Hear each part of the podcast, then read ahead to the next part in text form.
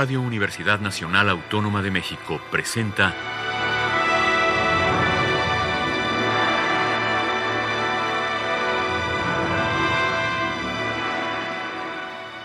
Hacia una nueva música.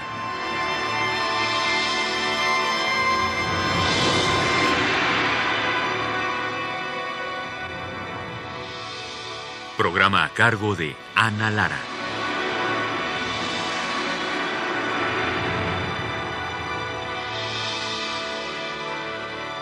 Muy buenas tardes, bienvenidos a Hacia una nueva música. Yo soy Ana Lara y tengo el gran gusto esta tarde de tener aquí en cabina a David Hernández, un joven compositor súper talentoso que nos viene a visitar por primera vez y con quien vamos a hacer dos programas. El día de hoy uno dedicado a su música de cámara y la próxima semana a la música orquestal. Bienvenido, David. Muchísimas gracias, Ana.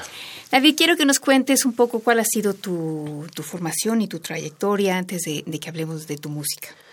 Ok, sí. Eh, mi formación comenzó como violinista y de hecho yo hice toda la carrera de, violín en la eh, ahora Facultad de Música, pero nunca me titulé. Terminé el 100% de los créditos y empecé a trabajar en orquesta y eh, pues esa, este, ese impulso que, que, lleva uno de joven de estar trabajando y, y por otro lado el hecho de que yo tenía como en mente un programa muy ambicioso de titulación, entonces pensé que hasta que no lo tuviera listo no lo iba a hacer y es la hora que no lo he hecho. Pero bueno, a la par siempre tuve el interés de componer y comencé a trabajar un poco de manera autodidacta la composición, em, asesorado de vez en cuando por amigos compositores de la, de la misma facultad, compañeros, de los cuales, por cierto, yo tocaba a veces sus obras como violinista como lo fueron eh, Jorge Torres y Arturo Villela. Ellos me, orientaron bastante. Sobre todo Arturo Villela. Llegué a tener una cierta frecuencia de ir a su casa que me revisara mis piezas y, y de esa manera más o menos comencé. Después me ya no me era suficiente lo, digamos que el conocimiento obtenido un poco de esa forma autodidacta y de esa forma un poco informal para escribir otras cosas que tenía yo en mente. No sabía cómo hacerlo, ¿no? No tenía las herramientas para, para ir a cosas nuevas que imaginaba y que no sabía cómo organizar ni... Y bueno, eh, entonces en ese momento sucedió eh, un poco por azar que apareció la oportunidad de, ir a estudiar a París y en París eh, primero comencé estudiando con Alain Gosson y después con eh, Jean-Luc Hervé. Con el Angosson no hubo como mucho, mucho, mucha química que digamos, ¿no? Y con Jean-Luc fue, eh, fue mucho mejor, sobre todo porque es una persona muy abierta y tolerante como a, lo que haga cada quien, no impone nada, ¿no? Eh, curiosamente, algunas personas que han estudiado con él me han dicho que, más bien, gente que conozco, que conoce gente también como yo que estuvieron con él, dicen que ven un cierto sello ahí, pero que curiosamente en mi música no lo ven. Pero pues yo creo que más bien es una decisión de personal, es una decisión personal. Cada es una cuestión estética. Es una cuestión estética completamente. Y pasé un buen tiempo por allá. Estuve seis años y medio en, en París estudiando con él, siguiéndolo un poco porque movía, se movía de, de escuelas. Comencé con él en el conservatorio de Nanterre después se fue a la Universidad de Evry y después ya se quedó como definitivamente hasta la, y hasta la fecha sigue ahí en el Conservatorio de Boulogne-Billancourt. Y ahí fue donde yo terminé mi diploma en composición eh, bajo su tutela. Entonces mi formación más o menos hacia grandes rasgos es esto que te acabo de contar. Bueno, y entonces regresaste a México y el violín ya lo dejaste definitivamente o lo tocas todavía? No, el, el violín lo dejé cuando me fui a Francia. Eh, también para mí la, la parte de eh, violinista en un momento dado fue un tanto, ¿cómo decirlo? Pues voy a usar una palabra a lo mejor no, la más exacta, pero triste, porque mm, yo comencé muy tarde a tocar el violín, yo comencé a los 13 años. Sin embargo, creo que hizo un esfuerzo bastante loable como para llegar a tener un cierto nivel y poder tocar en orquestas y todo eso, pero aún así no era el violinismo que yo quería y el que yo aspiraba. Entonces, cuando bueno, y a la, a la par siempre también tuve esa inquietud de escribir. Entonces, cuando de pronto me voy a Francia a, escribir, en ese momento dejo el violín y casi, casi me despedí de él, ¿no? Pensé que ya no lo iba a volver a, a tocar. Pero me lo llevé, de todas maneras me lo llevé a Francia y seguía de vez en cuando estudiando y se quedó mucho tiempo guardado, pero de pronto un día lo saqué y me puse a tocar y pareció como si hubiera este despertado de un sueño, una cosa así, de pronto todas esas cosas que no me salían, de pronto ya me salían. Increíble. Y de pronto no sé qué pasaba y mejoró muchísimo mi, mi, mi violinismo después de dejarlo, ¿no? Después de dejarlo reposar y de pronto sacarlo y ponerme a estudiar.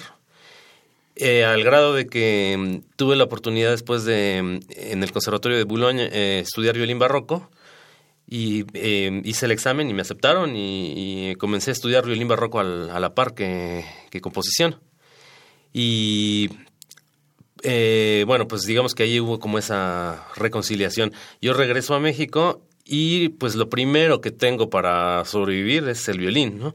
y, bueno, no lo he dejado. Últimamente lo he vuelto a dejar otra vez, pero porque últimamente estoy saturado de cosas que escribir. Entonces es muy difícil compaginar las dos cosas. El, instrumento siempre requiere mucho tiempo. Mucho tiempo, ¿no? Disciplina, por lo menos una hora al día sacar y estar tocando y la verdad es que no le he dedicado a eso. Y... Eh, bueno, pero recién llegando sí, así fue, invitado en orquestas y cosas así por el estilo y más o menos de ahí iba sobreviviendo, pero después este, tuve la, la suerte de obtener el, el apoyo del Sistema Nacional de Creadores y eso me llevó a completamente dedicar mi tiempo a escribir, o bueno, dejar un poquito de lado otra vez el instrumento, ¿no? Para concentrarte en la composición. Sí. Bueno, vamos a empezar escuchando algo de tu música. La primera pieza que vamos a escuchar se llama Feu d'artifice d'après Miro es. una obra para violín, violonchelo, flauta, sax, arpa, piano y percusión. Cuéntanos un poco cuándo la escribiste, en qué contexto. Sí, esta pieza la compuse para el, el, ensamble que la, que la interpreta aquí, que es eh, Aucas Ensemble. Y em, eh, la forma en la que llegamos a, a la solicitud de la pieza fue a través de su director, que es un compositor argentino muy joven y muy talentoso, que se llama Alex Nante eh, que es egresado del CNSM de, París. Y eh, esto debió haber sido hace un par de años más o menos, eh, que él me hizo la solicitud. Yo no lo conocía, me, buscó a través de, Facebook y, me dijo que le había gustado mi trabajo y que tenían el proyecto de hacer el ensamble y que querían hacer un concierto con música latinoamericana y que querían que yo fuera el representante de México en ese, en ese programa latinoamericano y que, bueno, que no tenían dinero para pagar la, la, obra, pero que me ofrecían a cambio una muy buena grabación y por lo menos tres estrenos en Europa, ¿no?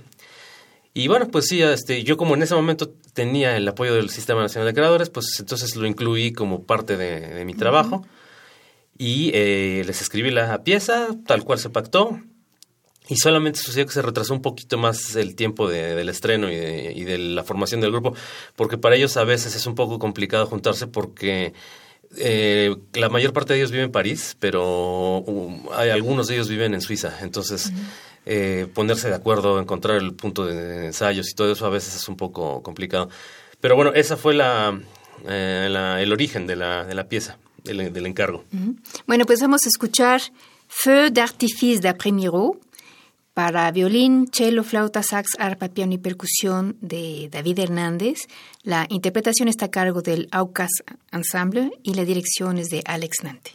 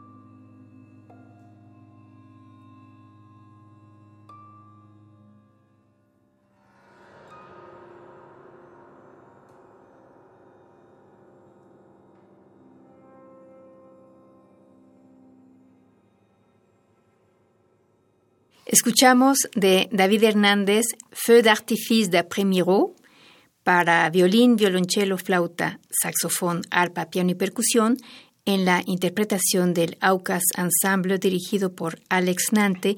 Estamos conversando esta tarde con el compositor mexicano David Hernández. ¿Por qué el título? Eso no nos contaste. Eh, bueno, eh, Miró probablemente sea mi pintor favorito. me encanta. Y eh, en un principio, cuando comencé a hacer la pieza, no había un título claro, pero había muchas imágenes en mi cabeza. Y bueno, pues después viene esa subjetividad de trasladar esas imágenes, ¿verdad? A, sonidos. Entonces, para mí, eran trazos negros sobre un fondo blanco. Y conforme fui avanzando en la pieza, eh, me me vino ese recuerdo del tríptico de Miró que se llama Fuegos de Artificio y que justamente el, nombre es en francés del, tríptico, ¿no? Eh, Feu d'Artifice.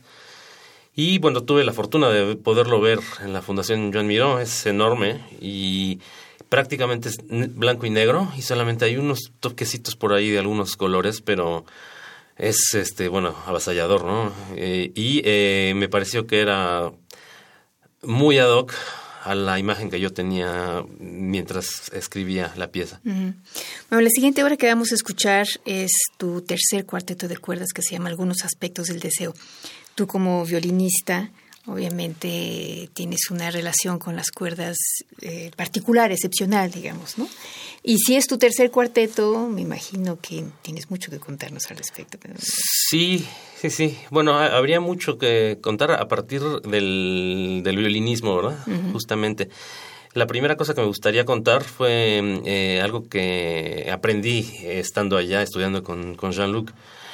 Cuando yo le llevaba mi música y veía mi música para cuerdas sobre todo, me decía, tu música es una música de notas, o sea, no es una música como otras que, que, busquen otro tipo de cosas. En tu música hay muchas notas.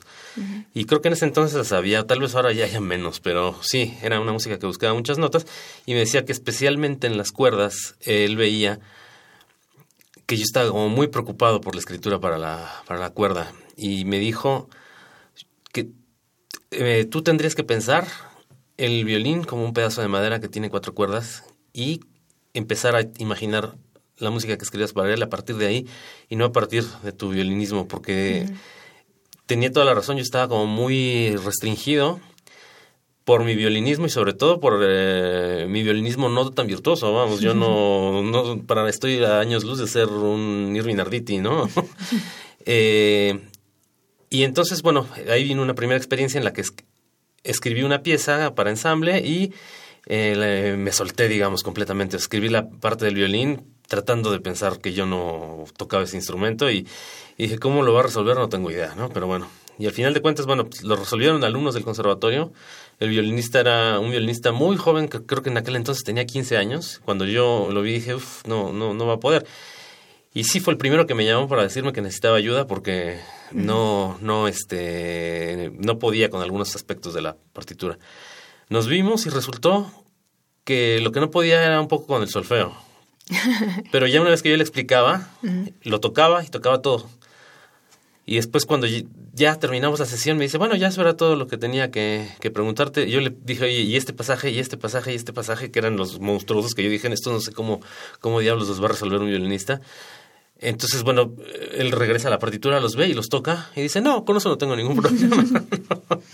entonces, bueno, de ahí eh, me liberé bastante y entonces eh, mi escritura para cuerdas, vamos, lo que me sirve es que conozco muy bien cómo funcionan, pero eh, me he liberado un poco del pensar cómo van a resolver los problemas. O sea, yo sí me he dado cuenta de que ellos, a final de cuentas, cuando son gente muy profesional, lo, lo logra resolver sin sin problemas, ¿no?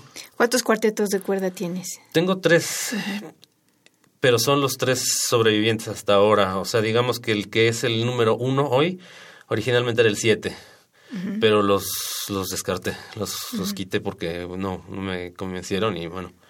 Y ese, ese primero eh, fue la primera obra que, que trabajé con Jean-Luc en París. Yo ya la llevaba escrita de, de México, pero eh, fue la primera obra que le presenté y sobre la cual trabajamos apenas un poco, ¿no? El segundo lo hice para una convocatoria para Arditi y se sonó en Monterrey en lectura, no en, en, concierto. Y eh, este tercero lo escribí para la convocatoria del primer concurso Nuestra América del cuarteto José White y resulté ganador con, con, con, en esta pieza. Padrísimo. Pues vamos a escuchar entonces el cuarteto de cuerdas número 3 de David Hernández, que tiene como título Algunos aspectos del deseo, y la interpretación está a cargo, por supuesto, del cuarteto José White.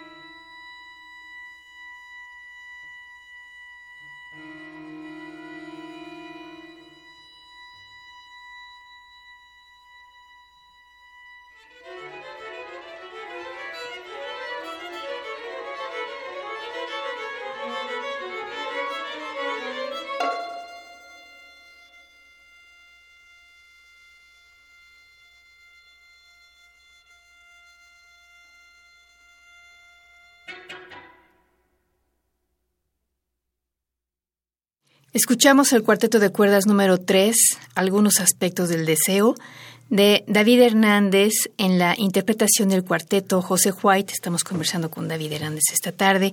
Eh, David, la siguiente obra que vamos a escuchar se llama Chiaroscuro. Es una pieza para flauta, viola y percusión. Cuéntanos un poco de esta pieza. Esta pieza fue un encargo de Ramón Souto, compositor gallego, que conocí en un, um, en un encuentro del Injuve de España. Eh, nos hicimos eh, muy, muy amigos y eh, él ahora es em, director del ensamble que, toca la pieza, que es eh, Vertige Sonora, y que están eh, basados en, en, Galicia, justamente, eh, en Santiago de Compostela, aunque se mueven bastante, ¿no? Por, por, por España y por, por Europa. Em, ellos llevaron a cabo un ciclo que yo no sé si todavía, eh, todavía lo tengan presente, pero al menos cuando se me encargó esta pieza, era parte de una serie de conciertos que se llamaba Correspondencias Sonoras. Eh, las correspondencias están relacionadas una vez más con la pintura o por al menos con la plástica. Su, su idea era que nos pasaban a los compositores el catálogo del CEGAC o del Centro Gallego de Arte Contemporáneo, que es una chulada de lugar, por cierto con una colección bastante amplia. Y nosotros viendo el catálogo teníamos que escribir una partitura relacionada con alguna de las piezas que nos llamaran la atención. Y lo que era impuesto era la formación. O sea, él me dijo, tú vas a escribir para flauta, viola y percusión y escoge una, una de las piezas que están ahí. Y lo que me llamó más la atención fue una, un cuadro de Motherwell, que es parte de una serie basada un poco en la en la guerra civil. Eh, entonces, bueno, ese fue mi punto de partida, el cuadro de Motherwell, que es un negro con unos amarillos, así que al menos a mí me, me hacen pensar en fuego, ¿no? Pero no sé, finalmente es un cuadro abstracto completamente. Y, eh, bueno, la, la, pieza se divide en tres partes, son tres movimientos, por así decirlo, que se tocan sin interrupción. Y eh, hice una analogía también a otras pinturas. En la primera parte se llama eh, Caravaggio Imaginario. Entonces, es eso, en mi, en, mi, en mi imaginario es una pintura de Caravaggio que no existe. El segundo movimiento se llama Juegos de Luz sobre la piel de Venus y está eh, pensada un poco en lo que es eh, la pintura de Velázquez. Y la última pieza se llama em, Canción Oscura y es ahí ya directamente la referencia a, Motherwell. Bueno, pues vamos a escuchar esta pieza que se llama Oscuro para flauta, viola y percusión de David Hernández en la interpretación del ensamble Vértice Sonora.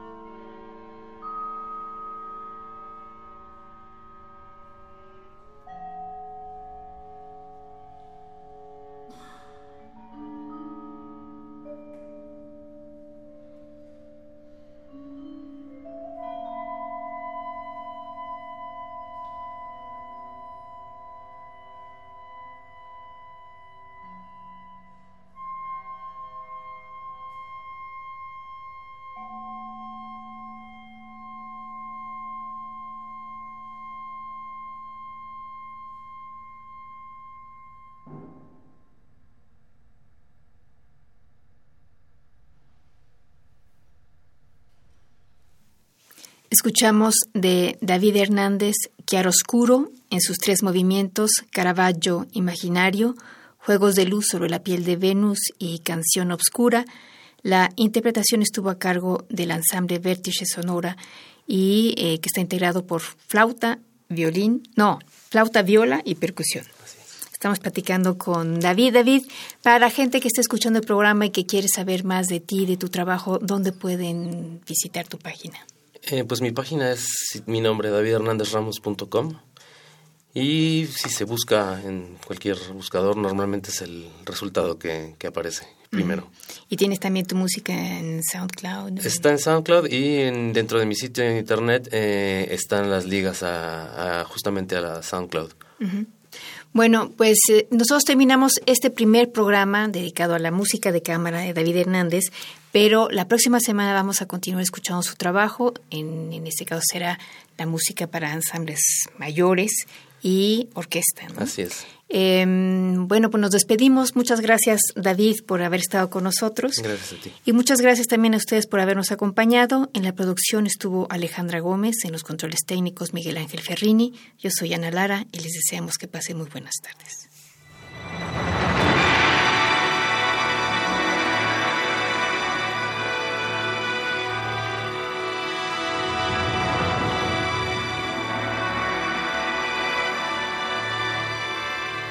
Radio Universidad Nacional Autónoma de México presentó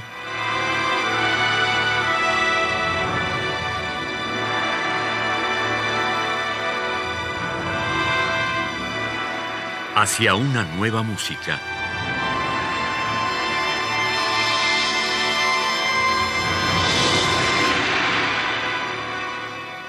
Programa a cargo de Ana Lara. Radio UNAM. Experiencia sonora.